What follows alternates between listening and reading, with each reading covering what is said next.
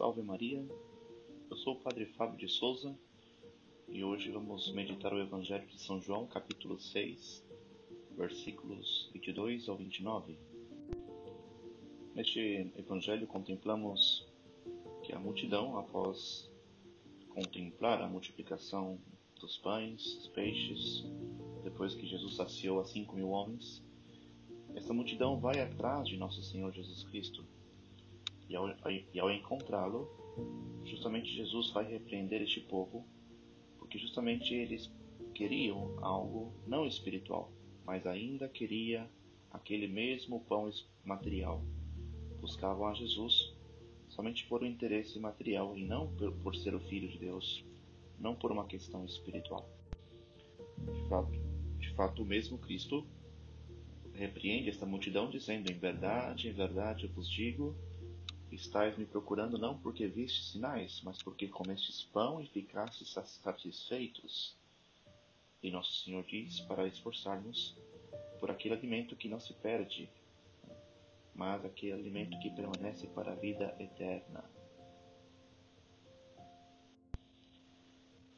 E o bispo Funton Shin, um bispo americano, meditando essa passagem, ele diz que o povo queria fazer de Jesus não o rei de todos nós, o rei espiritual, um rei de Deus, um rei divino, mas sim um rei de pão, diz o bispo Fontunchin.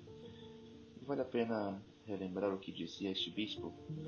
Ele medita dizendo que quando multiplicou os pães e os peixes, Jesus deixou a multidão assustada. Quando encheu-lhes a barriga, satisfez o senso de justiça social, porém, o povo não percebeu o milagre espiritual que aconteceu na vida deles. Esse era um tipo de rei que desejavam, um rei de pão, diz o bispo Funtushin. E se pergunta, poderia perguntar à multidão. Afinal, o que mais a religião tem a oferecer ao homem a não ser dar-lhe segurança social? Sabemos que Jesus não veio para isso.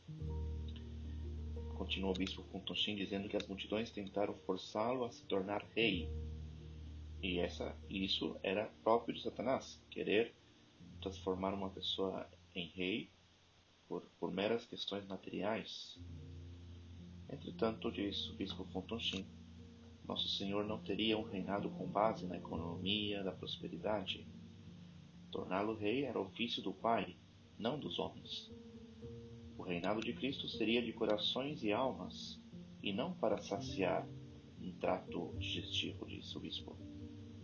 Assim, o Evangelho nos diz que ele rumou para as montanhas sozinho para escapar da falsa coroa e dessa espada de nata que o povo queria colocar sobre Jesus.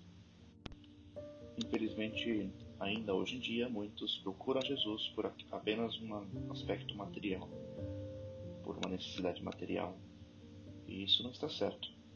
Devemos buscar a Cristo constantemente, sabendo que Ele é o nosso Rei, Rei universal, Ele que deve reinar nos nossos corações, Ele que deve reinar na nossa sociedade. Por isso, peçamos hoje, por intercessão da Virgem Maria, essa graça de seguir a um verdadeiro Rei, não um Rei humano, não apenas um Rei que nos dá coisas materiais mas sim um rei que está sempre presente em todos os momentos e que deve reinar em todos os nossos corações. Louvado seja nosso Senhor Jesus Cristo, para sempre seja louvado.